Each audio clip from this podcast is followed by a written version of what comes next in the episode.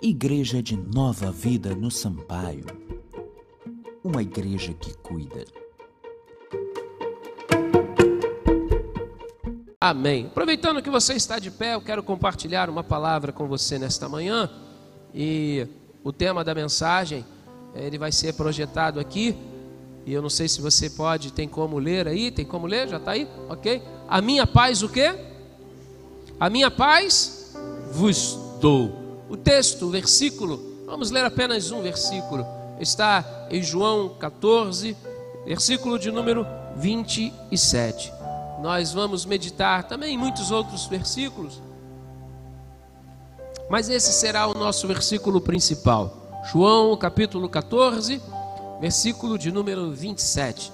Diz assim a palavra do Senhor: Deixo-lhes a paz a minha paz lhes dou, não a dou como o mundo a dá.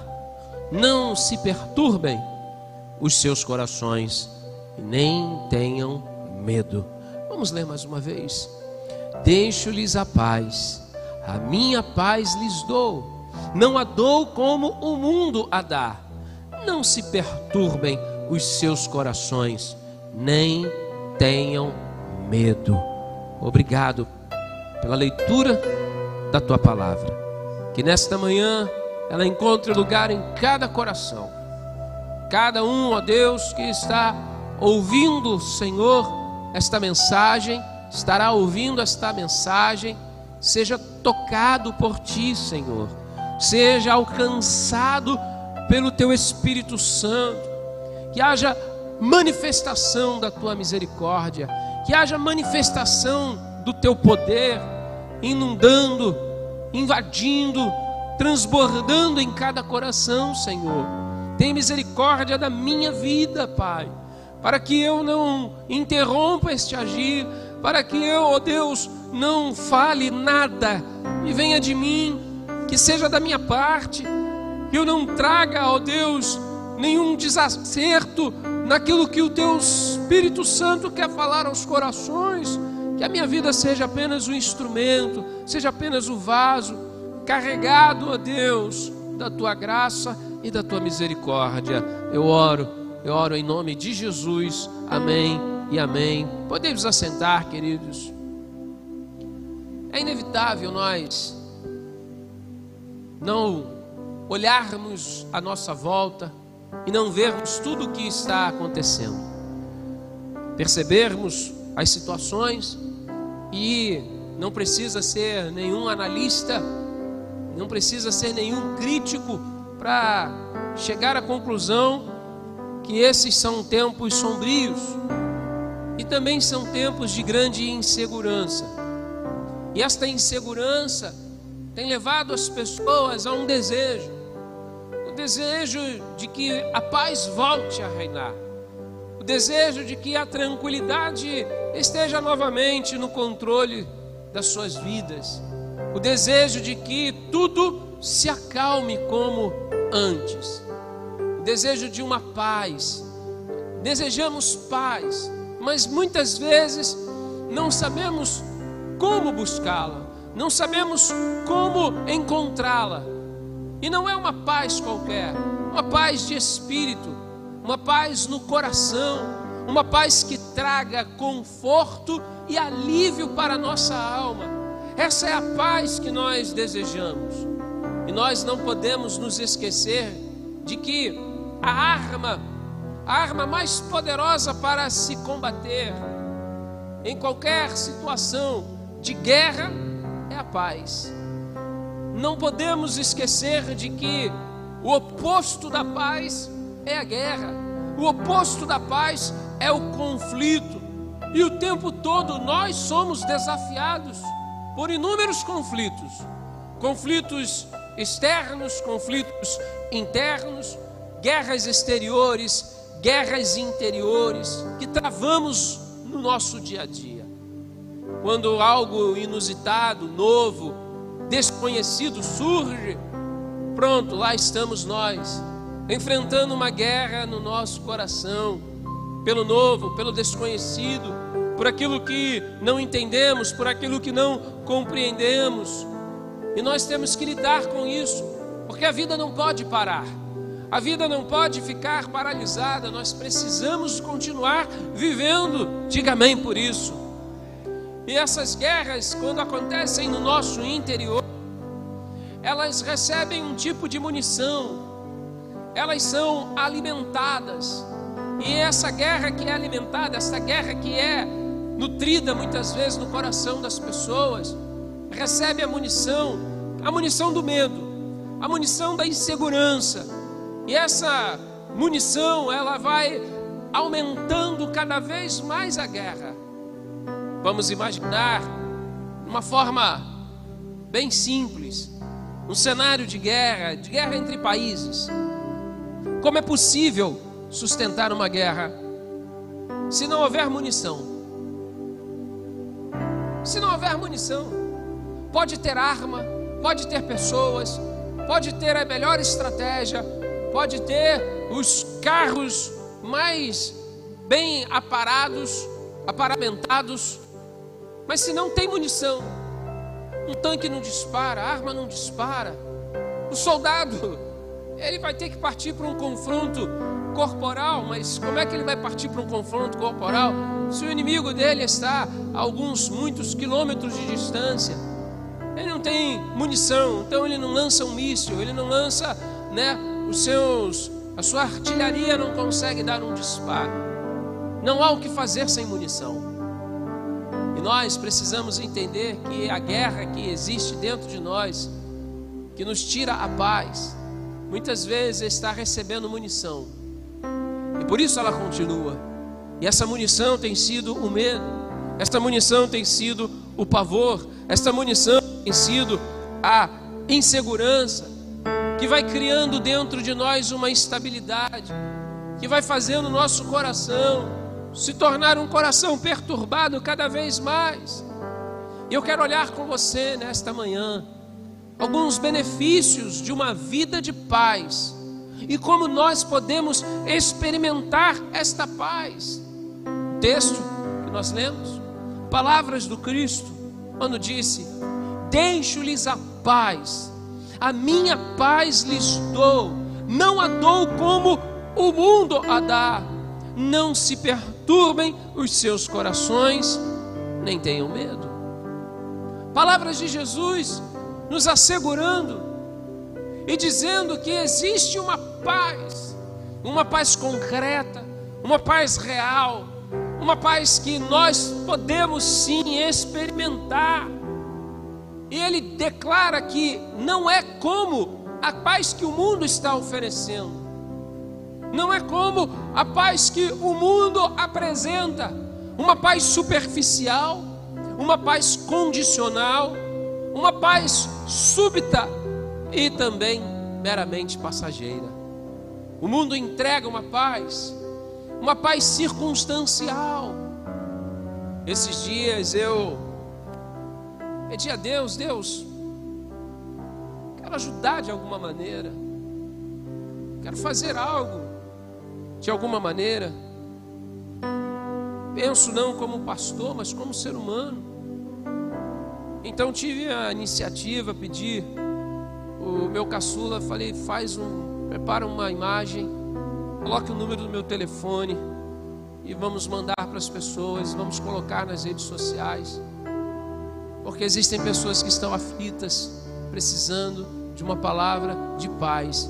E se o mundo está em caos, se o mundo está em guerra, se o mundo está em conflito, que paz que o mundo vai dar? É, recebi muitas mensagens. Cada mensagem que eu recebi com um pedido de oração, eu orei. No momento em que eu recebi o pedido, orei, orei pelas pessoas. É, toma um tempo, é verdade mas um tempo que a gente acumula para a glória de Deus. Se cada um de nós tivéssemos essa disposição de nos colocarmos frente às batalhas como um agente de paz, retirando a munição que é o medo, que é a incerteza, que é a insegurança.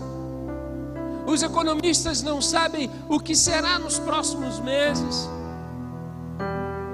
A medicina não sabe o que vai ser nos próximos dias, mas eu sei que o Senhor continua no controle de todas as coisas. O meu coração está em paz, porque Jesus me deu essa paz. Mas Ele não deu essa paz para o pastor, Ele não deu essa paz para o líder. Ele disse: Deixo-lhes a paz. Jesus deixou. Ele, quando partiu aos céus, ele não levou essa paz embora, ele deixou, ela está conosco, ela está entre nós. A paz que o mundo pode dar é uma paz falsa, uma paz enganosa. Mas essa que Jesus nos oferece, ela não está vinculada às circunstâncias, ela não está vinculada às situações, porque ela não é uma paz que está ao nosso redor, ela não é uma paz que está no exterior, ela é uma paz que brota dentro do nosso coração. E essa é a paz que Jesus quer que você viva, que você experimente, que você sinta, uma paz capaz de brotar de dentro do seu coração. E nada, nenhuma circunstância adversa irá removê-la de dentro de você. O único capaz de eliminá-la é você, alimentando no seu coração o pavor, nutrindo no seu coração o medo. Jesus ele disse: Não se perturbe o vosso coração. Que exemplo mais interessante. Já viram dois irmãos Lá em casa, meu caçula com a minha menina de vez em quando se estranham. Começam um quieto, o outro quieto. Daqui a pouco um começa a perturbar o outro. Começa a implicar. Aí um bota o pé, passa, mexe na cabeça. E daqui a pouco os dois estão lá agitados. Eu falo, vamos parar com isso aí. Mas sempre tem um que implica, né? Sempre tem um que perturba. Sempre tem um que vai lá e cutuca. Quando o outro está quieto, um cutuca, quando o outro não está, e assim eles fazem. E eu olhando e pensando nisso, isso aconteceu na última quinta-feira, e eu me lembrei dessa palavra. Às vezes, a pessoa está quieta, e a gente vai lá e perturba, né?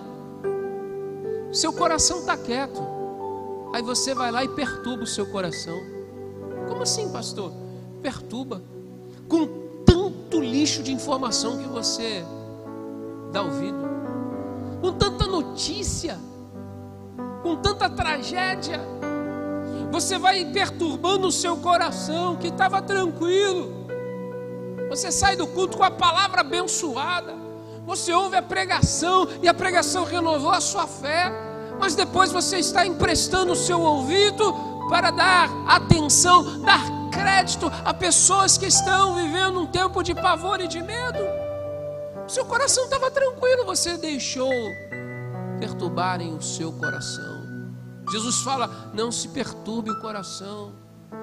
O coração está quietinho, deixa ele quieto. O coração está calmo, deixa ele calmo. O coração está confiante em Deus, então continue confiante em Deus. Não dê ouvidos às coisas negativas. Não tome para o coração palavras que não edificam, notícias de tragédia. Quando aconteceu aquele desastre em Brumadinho, noticiário só falava disso. E parecia que nós, quanto mais víamos aquilo, mais presos aquilo nós estávamos. Não se fala em outra coisa no repórter, não se fala em outra coisa nos noticiários. E ficamos o dia inteiro com a televisão ligada, nos é, abastecendo, nos municiando com essas notícias. Se você sabe os cuidados que você deve ter, então tenha os cuidados, você já sabe. Se você sabe as precauções que você deve tomar, então tome. Você é um privilegiado, meu irmão. Você é uma privilegiada, minha irmã, de estar aqui nesta manhã hoje. Você está tendo o privilégio dado por Deus de estar aqui nesta manhã. Você não tem ideia da quantidade de pessoas que me falaram, pastor, eu quero estar na igreja. E eu disse, não pode. Eu não posso proibir. Irmã, eu não posso te proibir, mas por favor, você tem mais de 60 anos, fique em casa. nos ajude a cuidar de você, nos ajude a lhe pastorear, nos ajude a poder lá na frente lhe dar o abraço que nós gostamos de dar, lhe cumprimentar, apertar a sua mão. Você teve o privilégio, você teve a oportunidade de estar aqui nesta manhã. Você veio, a paz de Cristo, ela habita sobre você. Então não deixe, quando sair daqui, que o seu coração seja perturbado. Outra maneira de não perturbar o coração é meditar na palavra de Deus. Aproveite o tempo que você vai estar na sua casa. Aproveite o tempo que você vai estar com a sua família. Leia a palavra, leia a Bíblia. Tire esse tempo para fazer coisas simples, como ler ler aquilo que vai te edificar, ler aquilo que vai te acalmar, ler aquilo que vai te tranquilizar. E a palavra de Deus é o remédio. A palavra de Deus é o remédio para qualquer crise de ansiedade, a palavra de Deus é o remédio para qualquer depressão, a palavra de Deus é a cura para a nossa alma. É a palavra do Senhor. Nós precisamos meditar na palavra do Senhor. Se você ama a palavra do Senhor, você vai desfrutar de paz. Vou repetir: se você ama a palavra do Senhor, você vai desfrutar de paz e nada te fará tropeçar. Salmos 119, versículo 165, diz assim: Os que amam a tua lei desfrutam paz, e nada há que os faça tropeçar. Você ama a lei do Senhor? Diga amém você então vai desfrutar dessa paz. Você vai ter esse privilégio. Não empreste os seus ouvidos, porque muita gente, muita gente vai falar daquilo que é negativo. Muita gente vai falar daquilo que provoca o pânico. Muita gente só vai falar de tragédia, só vai falar de guerra. Não tome isso para o seu coração. Deixe eles falarem o que quiserem. Faça apenas a sua parte. Faça apenas a sua parte. Não perturbe o seu coração. Eu gosto do que o Salmos 120, versículo 7 diz: Sou um homem de paz. Mas ainda que eu fale de paz, eles só falam de guerra. Eles vão falar de guerra. Quando isso passar, e vai passar em nome de vai surgir outra coisa vai surgir outro episódio, vai surgir outro fato. Eles vão continuar falando de guerra, não importa, eu sou um homem de paz, e eu vou sempre falar do príncipe da paz. Seja um portador de paz, mas para você portar a paz, ela precisa habitar em você, e para ela habitar em você, você precisa crer na Bíblia, precisa crer no que Jesus disse: Eu lhes dou, eu lhes entreguei, está entre vocês, está dentro de vocês a minha paz. Jesus completa que para não ter medo, Jesus diz: não tenham medo. Por que, que Jesus fala no final do versículo que nós lemos sobre não ter medo? Porque o medo ele atua como um limitador. O medo, na verdade, ele nos impede ele nos impede de forma positiva. Mas nós temos que ter cuidado, porque o medo ele não pode se tornar um regente da nossa vida. O medo ele é, ele é positivo até uma certa hora. Por quê? Porque o medo ele nos impede de nos expormos a certos perigos. Então ele se torna até necessário na nossa vida. O problema é quando ele começa a reger a nossa vida. O problema é quando ele começa a se tornar senhor do nosso coração. O problema é quando o medo começa a definir suas ações, sua rotina e o seu estilo de vida. Ninguém consegue ser corajoso o tempo todo. É claro que haverá momentos que você vai sentir, vai sentir o baque, vai sentir as preocupações, mas você precisa se lembrar das palavras de Jesus. Você precisa se lembrar desta palavra. O medo não rege a minha vida. O medo não domina a minha vida. O medo não controla o meu coração. Eu posso ter cuidados, porque esse medo ele me coloca numa posição de cautela. Mas quando ele começa a governar a nossa vida, ele se torna então um problema. Jesus ele disse para que nós não tivéssemos medo. Medo de quê? Medo das situações, medo dos ataques, medo dos enfrentamentos, medo das circunstâncias, porque nenhuma circunstância será maior do que o nosso Deus. Nenhum problema será maior do que o nosso Deus. Nenhuma doença, nenhuma praga, nenhum mal será maior do que o nosso Deus. Nós louvamos aqui, nós declaramos aqui nesta manhã: grande é o Senhor. O Senhor é grande, sim, na nossa vida. O Senhor é grande, sim, na nossa casa. O Senhor é grande, sim, no nosso trabalho. O Senhor é grande, sim para nos dar a tranquilidade que nós precisamos.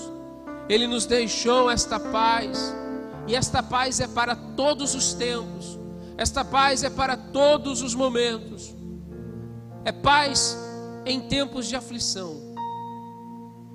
Leia comigo João 16, verso 33. Eu lhes disse essas coisas para que em mim vocês tenham paz. Neste mundo vocês terão aflições, contudo, tenham ânimo, eu venci o mundo. Jesus está nos ensinando que nós teríamos aflições, e a paz é para esses momentos. Se você tem se sentido aflito, saiba que essa paz é para esse tempo de aflição. Jesus também não não só nos diz que a paz é para esse tempo de aflição, mas ele diz: tenham ânimo tenham ânimo. E quando nós somos recarregados, quando nós somos fortalecidos, quando nós somos animados, quando estamos na presença do Senhor, como nós estamos fazendo nesta manhã, você está na presença do Senhor, o Senhor está te dando um ânimo novo neste dia. Não é paz apenas para tempos de aflição, mas é paz também em tempos de fraqueza. Nos momentos de fraqueza, nós também podemos desfrutar de paz. Salmos 29, versículo 11, olha o que diz o texto: O Senhor dá força ao seu povo, o Senhor dá a seu povo a bênção do quê? A bênção do quê? Da paz. Qual é a bênção que nós desejamos? A bênção da paz. E para obtermos a bênção da paz, é necessário que sejamos fortalecidos pelo Senhor e o Senhor dá força ao seu povo. Se você está se sentindo fraco nesta manhã, o Senhor vai te dar força. Se você está se sentindo cansado nesta manhã, o Senhor te trouxe aqui e Ele vai te fortalecer e Ele vai dar a bênção da paz sobre a tua vida. E por último, esta paz ela faz algo muito, muito, muito, muito maravilhoso conosco. Esta paz é uma paz que protege. Nós precisamos de proteção. Nós desejamos a proteção que vem do Senhor. E Ele nos protege, nos dando paz. Isaías, capítulo 26, versículo de número 3. Tu guardarás em perfeita paz aquele cujo propósito está firme porque em ti confia. O seu propósito precisa estar firme em Deus. E Deus vai te guardar em perfeita paz. Em perfeita paz. Que paz gloriosa, capaz de nos fortalecer, capaz de nos amparar, capaz de nos proteger. Você precisa confiar em Deus. Deus te guardará em perfeita paz. Quem vai te guardar não é igreja, quem vai te guardar não é pastor, quem vai te guardar não é líder, quem vai te guardar é Deus. Deus vai te guardar em perfeita paz. Ele tem muito mais para a nossa vida.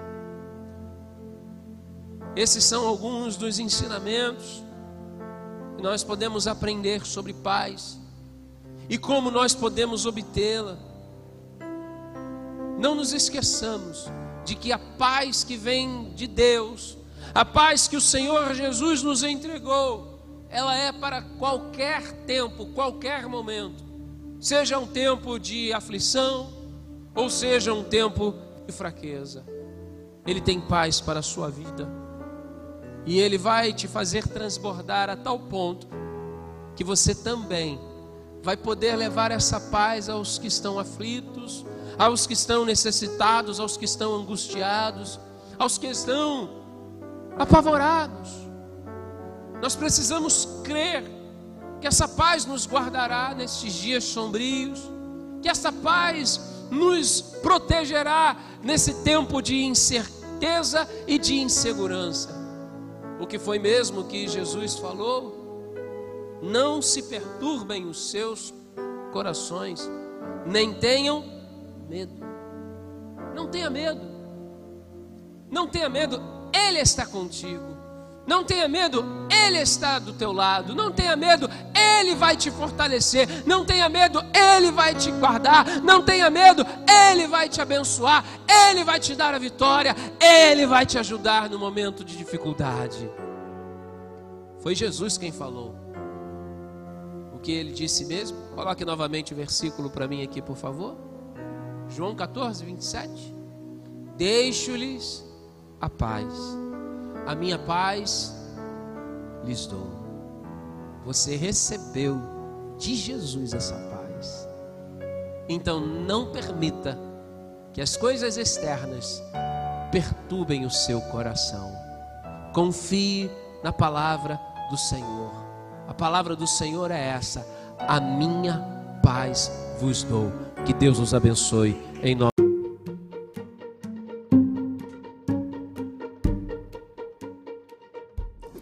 Igreja de Nova Vida no Sampaio. Uma igreja que cuida.